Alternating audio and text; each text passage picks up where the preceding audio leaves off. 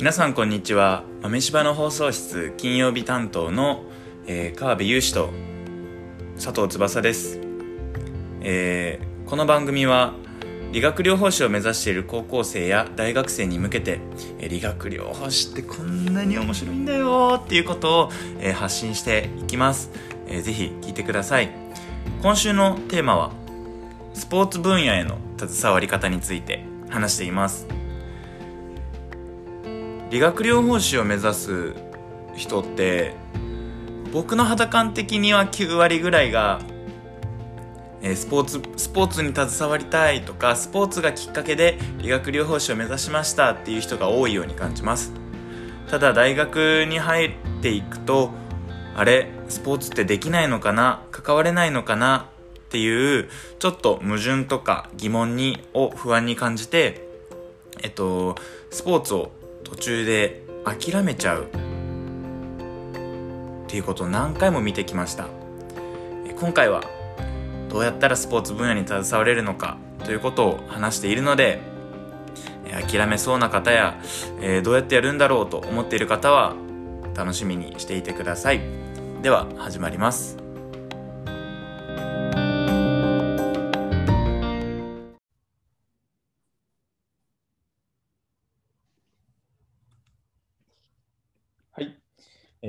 第3週目、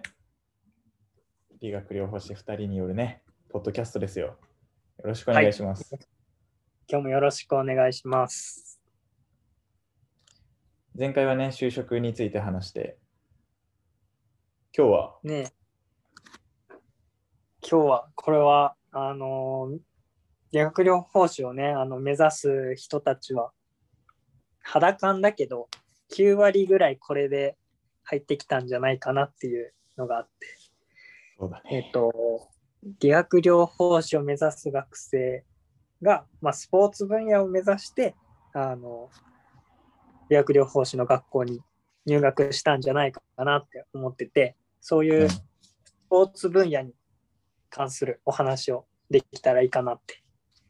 思います。スポーツ現場に、えー、就職とか、まあ、あとはトレーナー活動するためにはどうやったらいいでしょうみたいな問いを答えていきたいなって思ってます。ねいや、マジみんな、みんみんみんなはちょっと言い過ぎたな。もう8、うん、8、まあね、それこそ9割ぐらいあのスポーツがきっかけで怪我してつってで、スポーツに携わりたいと思って入りますみたいなね。うんね、融資もだよね。多分俺もそうだもん。今はね、ね高齢者相手だけど、うん、最初はそうだったもんね。ねえ。大学のみんなに聞いても、ほとんどがそうだよね。そうだね。しかもなんか、あの最初の方無理だと思ってたし。ねえねえねえ。大学大学入る前までは、絶対で、うん、絶対スポーツでなんか選手見るんだみたいな気持ちで入って、大学入ってから1年目、2年目があっという間に過ぎて、あれ？スポーツ無理じゃね？みたいな。無理じゃね？って気づき始めてから、あの一瞬諦める期間があって、でもやっぱりやって、うん、やった結果、俺はスポーツじゃないなってなって、フェードアウトしたけど。うんうん、ね本当にみんなね目指すべきところだから学校のなんだろう圧とか学校のカリキュラムがスポーツに携わ歌い文句はね結構スポーツ分野に携われるっていう、ね、学校もあるしだけど中身開けてみるとそういう学校ばかりじゃないから、うん、なんかじゃあそういうトレーナー現場するためにはどうしたらいいのかっていうね夢を描いてる学生たちに届いてもらえればなって。ね、夢は見れるよってね。うん。頑張ってほしい。関われるよっつってね。うん。ね。よし。気合い入れていきましょう。そのためにね、話しましょう。はい。で、じゃあ、まず、あの、じゃプロスポーツ、まあ、アマチュアスポーツとプロスポーツで多分、あの、スポーツ現場携わっていこうかなっていうのは考えると思うんだけど、じゃあ結構ね、多分プロ選手みたいとかっていう人は多いんじゃないかなって思ってて、でも理学療法士実際プロ選手って見てるのっていうのが疑問に思うんだけど、有志なんか知ってる？プロプロの選手を見てる理学療法士さんとか。うん。知ってるよ。あの、えっと、今だと八村塁とか、えーうん。大谷翔平のコンディショニングやってる人とか、うん。もう、P、PT がや、ね、アメリカの方で、えっと、日本人が開業して PT としてうん。その人たちに携わってやったりとかしている人もいる。うん。うん。うん。ね、ちゃんと調べればそうやってさ、理学療法士がちゃんとプロに携われるんだよっていうのはわかるから、まあ一握りって言われればそれまでだけど、じゃあ他にもいるかなって、就職できないかなって探してて、うん。去年ね、あの、日本ハム、プロ野球の球団の日本ハム日で理学療法士、またはそれに準ずるスポーツ系の資格を持ってる人、医療従事者の資格を持ってる人の求人とかがあって、なんかそうやってちゃんと、その前はね、多分ロッテとかオリックスとかも求人とかかかってたりしてて、うんうんちゃんと、なんだろう、プロスポーツ業界で携われるように、そういう求人とかもあって、まあ、新旧とか重生の方が、あの、結構重宝されるんだけど、理学療法士も、そうそうやって、あの、求人として、あの、呼ばれるっていうのを知ってておいてほしいなって思う。うんで、あと例えば、あの、よくスポーツトレーナーの団体とかである JALTA とか、ね、JALTA の中野さんなんて、結構プロ野球のピッチャー陣呼んで、冬にトレーナー合宿したり、したりしてて、まあ、なんだろう。動作指導したりとか、あと普通にサッカー選手をパーソナルとかで見たりしてるから、理学療法士がそうやってね、個人で活躍する場もあるから、ちゃんとプロ選手を見てるんだよっていうところは、頑張ればできるから知ってておいてほしい。うん、つまり理学療法士でも、えースポーツに携われる、スポーツプロの世界に携われるよねっていうね。うんうん。そこはちゃんと知ってておいてほしいな。どこんな学校のカリキュラムがスポーツ分野の勉強しなかったとしても、体の勉強っていう枠組みで、ちゃんと理学療法士国家資格持った、そのパワーっていうのはあるから、ちゃんと調べてほしいうん。いし、あとは、プロ野球選手とか、じゃあ、例えば、僕が最初目指してた緑クリニックっていう三重県にあるクリニックがあるんだけど、そこは、まあ、また野球になるけど、広島の、なんだ、秋季キャンプとか、春季キャンプとかに呼ばれたり、PT さんが呼ばれたりして派遣されてトレーナーやったり、あとは僕が見学した時は、あの、T 酸素ルームがあるんだけど、そこへでー土性沙織さん、あの、レスリング金メダルのがトレーニングしてました。っていう感じで、まあ、そういった病院でもスポーツ選手がちゃんと来る病院もあって、ね、僕の友人とかが船橋整形、まあ結構千葉ロッテとか、これも野球関連になっちゃう。千葉ロッテとかのあの怪我人の選手が来るようなチームドクターがいるんだけど、船橋整形に、まあ、そういったところで選手見たりとか、あと今僕が勤務してる病院にも土性沙織さん来てた らしい。土性沙織さんのし、登場頻度すごいね。ね、すごいんだけど、この前初めて知ったんだけど、これちょっと脱線だけど、うちの病院にも何ヶ月結構来てたらしい。土性沙織さん。どうしよう、沙織さん。うちの産人会っていう法人なんだけど、そこのあのドクターが肩にすごい強い先生がいて、岩堀先生っていう肩に強い。あと中日の選手とか、あと愛知県の高野連のあのピッチャー陣の肩を見たりとかしてて、本当に肩に肩専門のドクターがいて、それで土塩沙織さんが肩見てて、その先生が、ね、来てたらしいっていう感じで、なんかね、そうやってめっちゃ小さなクリニックだとしても、そういうすごい選手が来たりとかもするから、ちゃんとしっかり調べて、あの、準備、必要な要素っていうのをあの準備すれば、プロにも携われるし、アマチュアの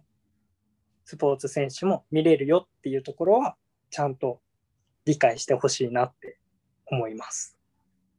いいね。うん、なれるもんね。なってる人がいるからね。そうそうそう。ね、フットサルの、ね、トレーナーを知ってたりとか、バスケの全国大会、ウィンターカップにね、帯同してた、10年ぐらい帯同してたのかな。ね、トレーナーさんとかもいたり。うん、俺らの師匠だ、ね、ら、ね、俺らの師匠。そう、本当にすごい方々はいっぱいいるから、ちゃんと調べて、ちゃんと夢、希望を諦めず追っかけてほしいなって思う。まあね、ね、その上でやってみて変えるっていう選択肢はあるから、まずはちゃんとスポーツの分野にも頑張れば携われるんだよっていうところはあの知ってておいてほしいです。ね、あともっとなんか近いところで言えばさあの例えば俺らの後輩とかだったら今大学生でさ、うん、大学2年とか3年とか4年生の子たちで、ね、あの母校の自分の高校の母校のねトレーナーに行っていたりとか、うん、あとはじゃなくてもっと選手を見ていたり、ね、大学の大学サッカーでバリバリやっている選手たちをね自分パーソナルで見てたりとかしているっていう子たちも実際いるからすごいよね。うんうんうん、大学生とか関係ないんだってなるもんね。うんうんうん。そこはアマチュアスポーツとしてね、一番携わりやすい。まあ、母校に行くっていうのは、多分みんなが一番最初の、なんだろう、ワンステップ目では行きやすいのかなって思うから、うん、そこからチャレンジしてって、どんどんどんどんプロに行きたい人は目指してっていいし、じゃあアマチュアでもレベル感が地区大会レベルなのか、うん、じゃあ次県大会レベルに行くようなチームなのか、じゃあ全国レベルに行くようなチームなのかっていうので、また分類されていくと思うから、なんかそこの自分のやりたい分野はどこなんだろう探ってってほしい。そうだね。ね。で、えっと、まあその、今も話したんだけど、やっぱりスポーツ業界で、うん、あの働くってなった時に、しっかり自分の目指すゴールっていうところはやっぱ決めてほしいな。何事も多分出口を見つけないと、そのなんどこを走ってるのかが、現在地が見失うから、あのちゃんとまず、プロ、アマチュア、いきなりね、決めろとは言えないけど、あのまずはプロ、アマチュア、どっちにつきたいのっていうのを考えるのがいいかなって思ってて、じゃあプロ、アマチュアを決めたとして、じゃあ次、理学療法士としてトレーナー、スポーツ現場で働くためにはどういったところがあるの？っていうところで、じゃあ予防としてのコンディショニング系の指導者になりたい。じゃあ次、病院であのリハビリをする人になりたい。じゃあ次、じゃあウェイトとかアジリティ系とかでストレングストレーナーとかって言われる、まあ、ちょっとパワーアップ系のトレーナーをやってみたいとか、まあ、分野に分かれると思うんだけど、そこの解像度も上げてほしい。では、最後に、まあ、チームトレーナーをやりたいのか、1対1のパーソナルとかをやっていきたいのか。っていう感じで、じゃ自分がどんな感じ、あまあ、あとはさっき言った、どのレベル感で選手と携わりたいか。さっき地区大会レベルなのか、県大会レベルなのか、全国レベル、じゃあプロみたいな感じで、そのレベル感どこでやりたいのかなっていう感じで、スポーツ業界っていう漠然としたトレーナー像でもいいんだけど、やっぱりゴールを作って、自分はどういった風に携わっていきたいのか。じゃあそこを目指すための要素って何があるかなっていうのをしっかり頭の中で考えて紙に書いてもいいしイメージ。してほしい。例えばさ、なんかスポーツトレーナーとして働いてる自分をイメージしてさ、と時に、うん目の前に誰がいるの？何人ぐらいいるの？みたいなのすごい重要だと思う。あーうん。俺だったらプロとか思わなかったもん。イメージした時に。うん、なんか子供たちの前で正しい体の使い方を伝えて、うんけうん怪我予防とかその子たちが自分の可能性を伸ばすっていうところにがやりたいってあのすごいモチベーション高かったそこが一番。っうんうんうんうんてなるとじゃあアマチュアでいや割とパーソナルじゃなくてチームなんだな。あしかも予防に近いって思ったりしたね。うんうんうんうんそれわかるわ。じゃあ自分も実際どうやって理学療法士目指しか目指したかって言ったら自分の母校の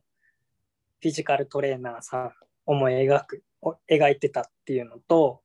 自分が整形外科で働く理学療法士さんを見てスポーツに携わりたいって思っててじゃあプロかって言われると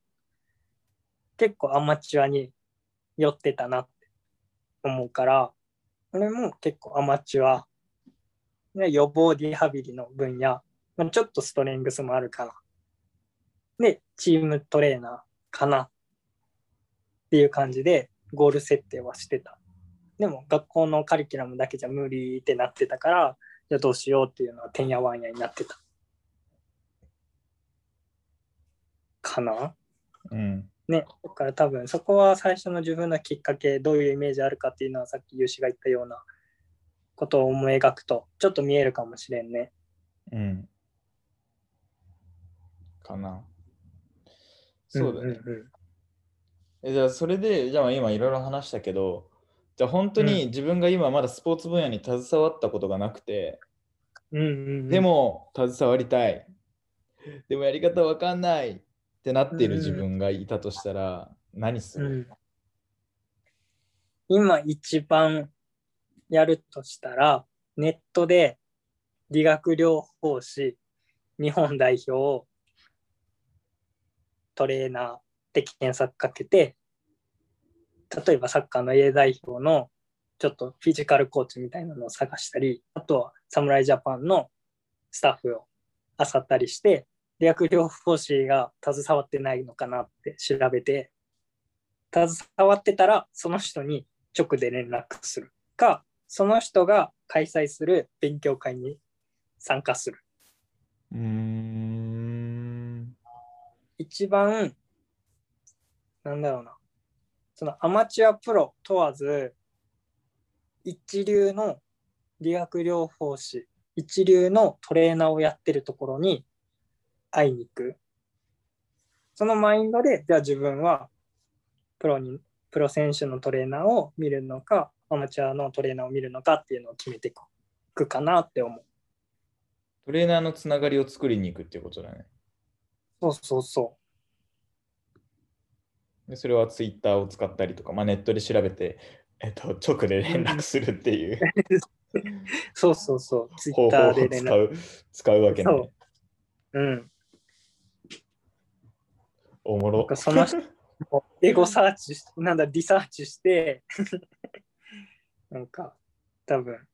探せば絶対引っかかるから、まあ、そうだね。もう、もうゴリゴリで調べて、やるかおもろな。足動かすことはね、誰でもできるから、多分そうするなって思う。うん、いいね。あとなんかあるかな。あ絶対やらないのは、友達とかに聞く。なんか母校とかのトレーナーをやってる中途半端な人にやり方を聞く。これだけはしないようにするかな。やっぱり視座として最初は一番上のレベルで目標は立ててて、その上でどんどん下げていくのは簡単だと思うから、最初から低い視座で上に上がるってすごい大変なことだから、それはやまあ、同じ仲間として喋るけど、見習う先輩、指導者としては、絶対友達とかはしないかなって思う。結構ね、俺なんて有志を見本にとかにしてたから、トレーナーを目指した時に、まあ、そこからちょっとずつね、あ、そうなの？自分がえ最初そうだよ。自分が母校行こうって思ったのも、有志がトレーナーやってるって思ったから行こうと思ったし、で、そこからね、全国レベルのバスケのトレーナーやってる人を紹介して、俺らの師匠を紹介してもらって、そこで、あ、やっぱトップレベル見ないといけないって思って、頭下げて、1年半ぐらい通ったから、最初のきっかけは融資を目標にしてたけど、でもそれから始まったらやっぱ、うん、足は遅くなるから、やっぱ上からどんどんどんどん見てった方がいいかなって。うん。融資はどう？融資は別にスポーツ分野に携わりたいとかって途中でね、選択変えたけど、今自分が、まあ、そういう分野にもう一回やろうかなって思ったら、どんな方法をそうだね。もし自分自分があと大学、まあ、例えば大学2年生で、えっと、スポーツをし分野に関わりたくて大学に入ったけど、えー学校の授業的にスポーツなくて、うわ、無理だって思っている大学生ならどうするかっていう視点で喋ると、うん、んと、俺はまず高校の部活に参加しに行くね。うん、つまり、えっ、と、顧問の人に、顧問の先生にまず連絡をする。うん、現場でできることないか探す。そうままずあの見学でもいいから行くね。俺見学でもいいから行ったもん、最初。うん、見学でもいいからまず行くっていうのと、で、その時にあと何を何ができるかだけはちょっと準備しておく。ストレッチできますとか、うんうん、筋トレ教えれますとか。うん、うん、いいいいんだけど、そこからあ自分が学んでることってこうやって使うんだみたいな実感を得ていくかな、まず。うん、であとは、俺がマジ大学2年生、ね、さっきの視点であれば、俺は知り合いに連絡しちゃう。しあの現場出てる子にね、うん、どうやって出てんのって。でも年齢が近いからこそ、えー同じようなこ同じような年代だからこそあこいつできるなら俺もできるじゃんと思いたいから。現場そうその子にえちょっと俺も現場出れへんみたいな。一緒にそれってついていったりできるみたいなことから始めるかもね、そっからやるかな。なんかすぐすぐできるから。うん、で、で、なんかやっていくうちに見えてくるものがあって、あ、やばい、教えてくれる人がいないと、自分成長できんじゃんとか、うん、うん、あ、トップレベルでやってること知りたいみたいな。目の前の選手にもっと、もっともっと力になりたいって思った時に、あ、トップレベルで何やってるか知らないとなって思ったら、やっぱさっきみたいに検索して、トップの人につながって、学生なんで、えー現場見学させてもらえませんかっていうメッセージを送るね。うん、うん、もうで夏休みとかめっちゃ行きまくると思う。うん、どこでも行くんで、えーもう1時間だけでもいいので、見学って可能ですか？を送ります。それを送るな、10人ぐらい送るんじゃない？まず。うん、Twitter、Facebook 使って。ね、SNS 使ったらいっぱいいるもんね、トレーナーやってますっていううん、人は。あ絶対行くたな。うんなんかスモールステップとしてはやっぱそれが一番ベストだよね。そうだね。やっぱなんか誰でも、もう勇気がない人でも、じゃあまず何しますかって言ったら、やっぱ身近にいるトレーナーさんに連絡する。同級生もよし、後輩でもよし、先輩でもよし。ね、そんな感じがいいなって思う。なんかうん。今さっきのじゅ自分が喋ったのはさ、今いろいろ、最初も俺もさ、ユーシが言ったようなスモールステップを踏んだけど、でも今そのレベル感で見るっていうのは多分アドバイスにあんまりならないなって思ったから、なんか今自分の見える世界観で、じゃあウィンターカップとかも帯同させてもらって、全国レベルのアマチュア選手見ました。プロ、プロ選手を見てるトレーナーさんと関わりを持ってますっていうレベル感で見るなら、やっぱそういうトップレベルのトレーナーさんと関わり持つことの方が手っ取り早いから、そういったところに連絡取ったり、勉強会にも足をいっぱい運んだ方が、可愛がってもらいやすいなって思う。そこから上に引っ張ってもらうっていうのは、やっぱ大事なことだから、どんどんどんどん、やっぱ下の子たちは上に引っ張ってもらえるような行動をするのはおすすめかなって。そうだね。えー、俺やったらどうするかな？じゃあ、今の、今の俺やったら、今の俺がやったら、うんとね、俺は子供に携わりたいっていう思いが今あるから、スポーツだとしたらね。うん。だから、子供スポーツ理学療法士って調べて、うん出。てくる人に連絡するね。うん。絶対それにやっぱ多分で出てくる人に連絡する。まあうん同じだよね。うん。トップレベルの人に連絡するよね。うん。なんかもうやっぱその先を、その道を先に進んでる人にうん連絡するのが手っ取り早いと思うから、そうだね。そうだね。で、とりあえずメッセージ送って、場所問わず、場所問わず、いや、沖縄だよって言われたら沖縄行くし、みたいなことをや やっちゃうね。うん。そんぐらいのね、足の運びができたら、夢には近づくんじゃないかなって思うので、ぜひやってほしいなって思います。まず連絡だよね。えでも、この中で、えっと、やっぱり知識がないからとか、うん僕の知識技術じゃまだ出れないですっうん。ていう子はいるわけじゃん。うんうんうん。その子の対して考え方どうやって伝える？そうね。うーん。まずそもそも、知識がないって自信がない子。まあ、厳しい方すると、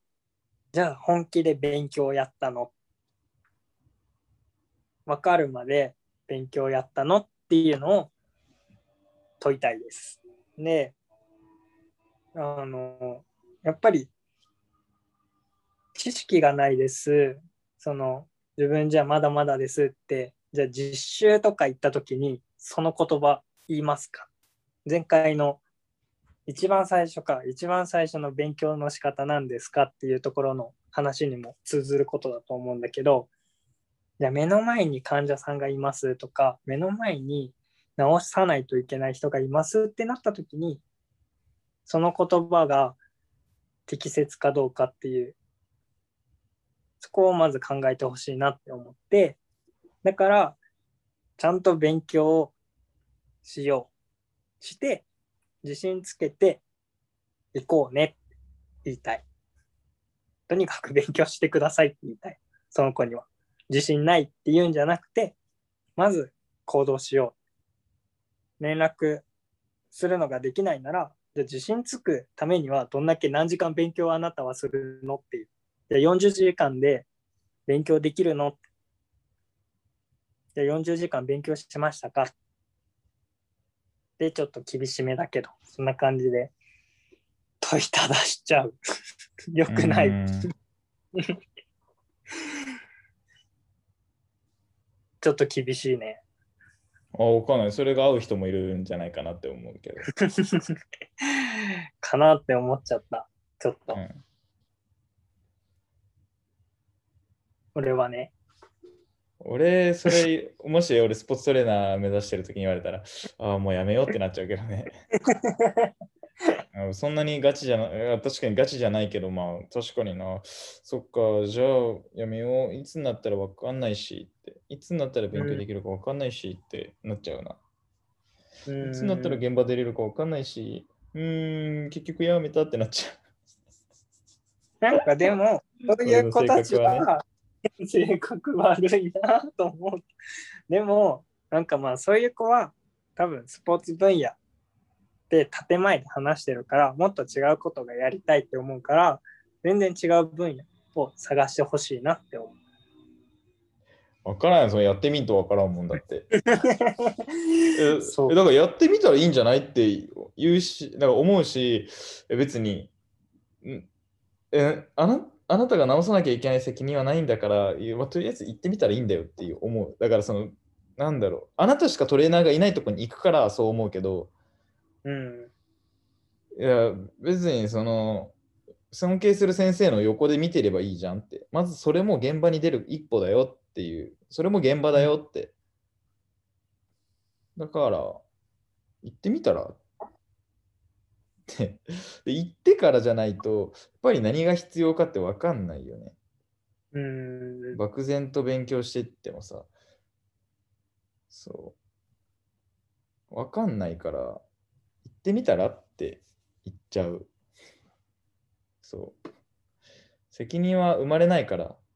そこに、まだ、まだね。